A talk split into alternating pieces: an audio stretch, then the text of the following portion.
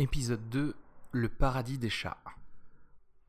Je m'attendais à ce que ma matinée du jeudi soit un peu grillée parce que j'allais être très fatigué. Effectivement, c'était le cas et je me suis réveillé assez tard. Euh, et j'ai décidé d'y aller tranquillement ce jour-là, juste de regarder un petit peu les alentours de mon appart. Et je me suis rendu compte que c'était un appart très très bien situé proche de la plage, proche de plein de trucs à visiter, plein de restaurants, de bars. Euh, le truc parfait. Merci Amir et Shira de Airbnb. J'avais donc décidé de commencer mon périple tel avivien vers, euh, vers la plage et euh, de continuer un petit peu vers, vers le sud. Et bon, alors il y a des choses très très belles. La plage est très belle. il était un peu tard, donc en plus on pouvait voir le, le soleil se coucher. Mais euh, le littoral pas super intéressant parce que tout ce qu'on peut voir c'est juste des hôtels grand luxe euh, euh, qu'on pourra jamais se payer. et j'arrive vers un quartier qui s'appelle Neved Sedek. Donc c'est quasiment juste une rue derrière tous ces hôtels grand luxe. Et on trouve des espèces de ruelles de petit village avec plein de boutiques, plein de restaurants bobos, plein de bars à vin, des choses comme ça. Et c'était assez étrange de trouver ça juste derrière quelque chose de très très euh, euh, contemporain, moderne et un peu froid des hôtels euh, qu'on peut voir sur le long du littoral. De là, je remonte vers mon appartement dès le soir et je m'arrête à un pub irlandais où je rencontre Moshe, un Américain, qui vient me voir dès que j'ai euh, commandé ma bière parce qu'il attendait des potes à lui. Et en fait, je passe la soirée avec euh, lui et ses deux euh, potes israélo-américains qui retournaient justement à New York le lendemain. Et ils m'ont bien fait comprendre que les jeudis soirs à Tel Aviv, c'était les soirs où vraiment il fallait sortir dans des bars et s'amuser puisque il faut savoir, ici, le week-end est décalé d'un jour, puisque c'est le vendredi et le samedi, et non pas le samedi et le dimanche comme chez nous. Et en plus, il y a Shabbat qui commence le vendredi soir jusqu'au samedi soir, ce qui veut dire que il y a pas mal de choses qui sont fermées. On rigole pas mal, on parle de stand-up new-yorkais, de nos séries préférées, et je réalise un truc, puisque dans ce pub, ils ont un petit peu euh, commencé à parler à tout le monde. Et une question qui revient souvent, c'est d'où est-ce qu'on vient? Non pas parce qu'il y a beaucoup de touristes, mais parce que ce qu'on pense techniquement à être des Israéliens ou même des personnes qui vivent ici ne sont presque jamais juste nés ici et ont vécu ici. Il y a toujours une histoire derrière, il y a toujours le fait que euh, ce sont des personnes qui sont nées ailleurs et qui ont émigré ici, ou alors des personnes qui sont nées ici, mais qui ont émigré ailleurs et reviennent parfois donc euh, pour des vacances. Je commence à me dire que ce serait un peu dommage de ne pas être productif deux jours d'affilée, donc extinction des feux pour moi. Je rentre à l'appartement et le lendemain j'attaque euh, la journée comme je ne l'ai jamais attaqué même à Toulouse, c'est-à-dire par un jogging parce que je me dis que ce serait assez intéressant de faire l'autre côté de la plage de Tel Aviv, c'est-à-dire vers le nord, mais cette fois-ci en courant et justement ça me permettrait de repérer quelques bons endroits où revenir plus tard. Je commence à courir et j'ai l'impression de me retrouver à Miami Beach. La seule différence c'est qu'on voit quelques kippas de plus sur les têtes des gens et peut-être un peu plus de restos de houmous également.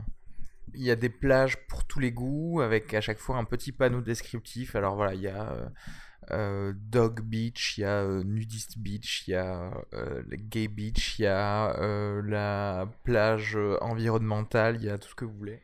Les piétons se mêlent aux cyclistes à côté des terrasses où ce qu'on mange a l'air très appétissant. Et au nord de toutes ces plages, il y a un, énorme parc, le Ayerkon Park, qui est un peu le Central Park de Tel Aviv.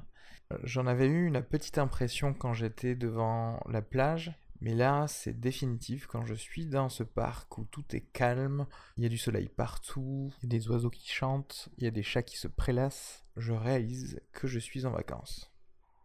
Dans l'après-midi, j'ai eu une espèce de déjeuner tardif slash euh, dîner un peu tôt qui est prévu avec Julia, qui est une euh, fille qui a probablement eu pitié de moi quand j'avais dit la veille que j'étais un voyageur solitaire à Tel Aviv.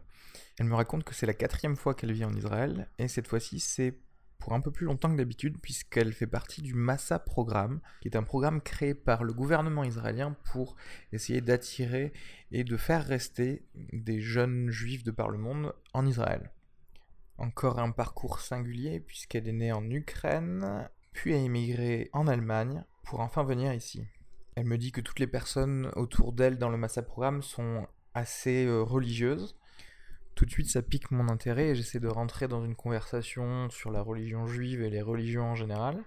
D'ailleurs, je lui parle de Isaac que j'avais euh, rencontré dans l'avion et je comprends assez vite que c'est pas forcément une personne aussi ouverte que celle que j'avais pu rencontrer, puisque la première question qu'elle me pose, c'est non mais tu me parles de cet Isaac, mais du coup dans quel camp il se trouve? Il est plutôt euh, dans le camp israélien ou donc clairement pas trop de place pour la nuance.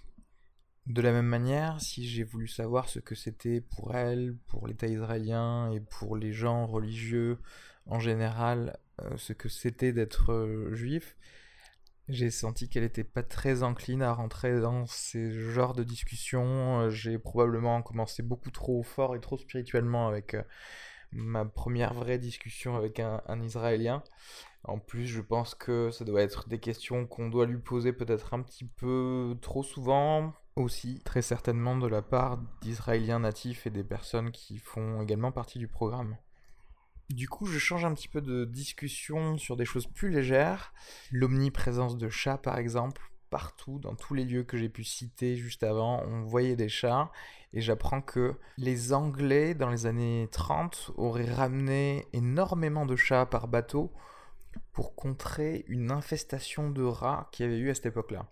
Et on comprend pourquoi ils s'y plaisent, c'est plutôt paisible ici, il y a toujours un petit coin de soleil où se prélasser. Et histoire vraie, j'ai vu deux packs de chats, deux gangs, sortir d'une ruelle après avoir entendu d'énormes miaulements en mode West Side Story. Je pense qu'ils ont réglé leurs problèmes et ensuite ils sont partis chacun de leur côté. Et toujours dans les petits trucs que j'ai pu noter à Tel Aviv, je commence à peine ma question. Have you noticed that the bus drivers here are. Et elle répond pour moi, et elle crie crazy?